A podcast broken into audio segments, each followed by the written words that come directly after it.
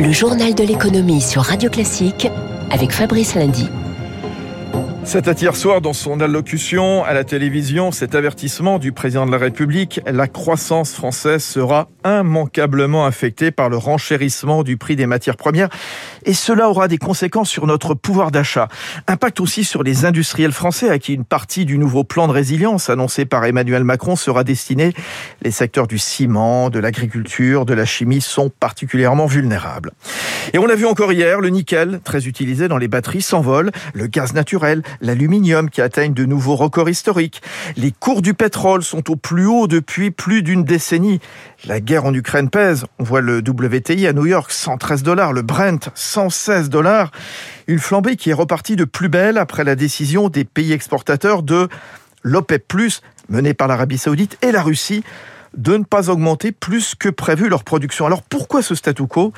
Écoutez ce que dit à Émilie Vallès Alexandre Andlauer, analyste pétrole chez Kepler les exportations russes aujourd'hui, au moment où je vous parle, elles sont encore élevées. Donc il n'y a pas de raison d'intervenir sur le marché physique. Il faut vraiment qu'il y ait un manque réel euh, de barils sur le marché pour que euh, l'Arabie saoudite principalement et l'ensemble de l'OPEP interviennent. Cependant, avec une baisse probable des exportations euh, russes, effectivement, les pays de l'OPEP vont sans doute se réunir à un moment pour rajouter du pétrole sur le marché. Les marchés commencent à anticiper des sanctions sur le pétrole et de toute façon, on voit déjà des acteurs qui, eux, s'auto-excluent en achetant de moins en moins de pétrole russe. Donc, il y aura un impact sur les flux pétroliers assez rapidement. Et l'inflation bat un record en zone euro en février, 5,8% sur un an, propulsé bien sûr par la flambée des prix de l'énergie. Aux États-Unis aussi, les prix s'envolent. Très intéressante hier soir l'intervention de Jérôme Powell, le président de la Fed devant la Chambre des représentants. On va retrouver à New York le président de Mescart Financial Services, Gregory Volokin. Euh, le ton modéré de Jérôme Powell a plu au marché. Et ce qu'il a dit, en fait, a bien plu aux opérateurs de marché. Pourquoi? Il dit qu'il est favorable à une hausse des taux de 0,25% à la fin mars. Il faut pas oublier qu'il y a moins de deux semaines, les marchés attendaient une hausse des taux de 0,5%. Plus petite hausse des taux, c'est bon pour les marchés. Il pense toujours que l'inflation commencera à décliner cette année. Espérons-le aussi. Mais il dit que si l'inflation reste plus élevée, la Fed est prête à être plus agressif au niveau des hausses de taux. C'est naturel. Euh, il parle des conséquences de l'invasion de, de l'Ukraine. Euh, en disant que pour le moment, en fait, elles sont trop incertaines et que c'est vraiment trop tôt pour savoir si euh, elle influencera cette invasion la politique de la Réserve fédérale. Et ce qui a surtout plus, je pense, au marché, c'est de dire que la Fed peut combattre l'inflation avec succès sans provoquer de récession. Merci Grégory Volokin, le président de Mescart Financial Services à New York. Et d'ailleurs à Wall Street, hein, rebond hier soir, le Dow Jones plus 1,8%, le Nasdaq en hausse de 1,6%, Paris progresse de 1,6%, 6498 après avoir perdu 5% en deux jours. Le Japon également à la hausse ce matin, plus 0,7% pour le Nikkei. Alors avant de continuer sur les tensions liées à la guerre en Ukraine, je reviens sur ce contexte d'inflation et voilà qui ne devrait pas arranger les choses. Eric Kioch le prix des produits alimentaires payés aux industriels va augmenter d'environ 3% en France cette année, après de longues négociations avec les distributeurs. Oui, dans les prochaines semaines, votre panier de course Fabrice euh, risque de coûter de plus en plus cher. Une première depuis 8 ans, cela concerne la viande, le lait, les œufs, mais aussi les huiles et les pâtes qui subissent l'inflation du blé, car même si les négociations ont débuté avant l'offensive russe sur l'Ukraine, le prix des céréales subissait déjà une forte tension sur les marchés. Cette hausse des prix qui risque, qui restait contenue jusque-là aux produits premier prix, justement, impacte désormais aussi les grandes marques qui n'avaient pas bougé depuis 15 ans.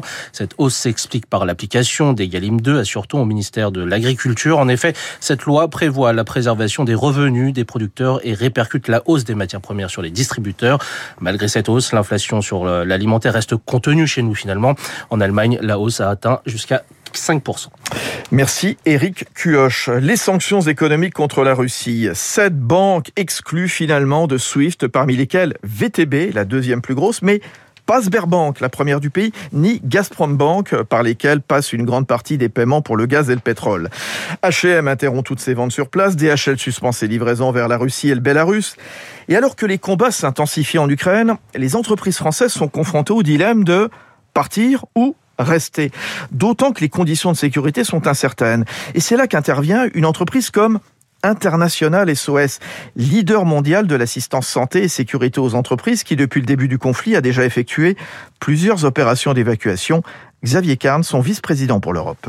Notre équipe qui maintenant se trouve à Varsovie aide cas par cas les entreprises qui ont besoin qu'on assiste leurs collaborateurs en général au point de passage des frontières, mais également pour leur fournir des informations sur la situation, la passabilité des routes. Et on va organiser des convois effectivement avec euh, euh, du carburant, des provisions, des moyens de communication. On a aidé beaucoup d'entreprises à savoir où se procurer des téléphones euh, satellites pour tenir compte du risque de rupture des communications. Et puis maintenant, on est plus dans une problématique d'accueil. Accueillir des gens qui sont arrivés à la frontière et qui vont devoir trouver de quoi se loger, par exemple en, en Pologne. Et nous avons effectivement du soutien logistique sur place pour aider les entreprises qui veulent relocaliser leurs collaborateurs.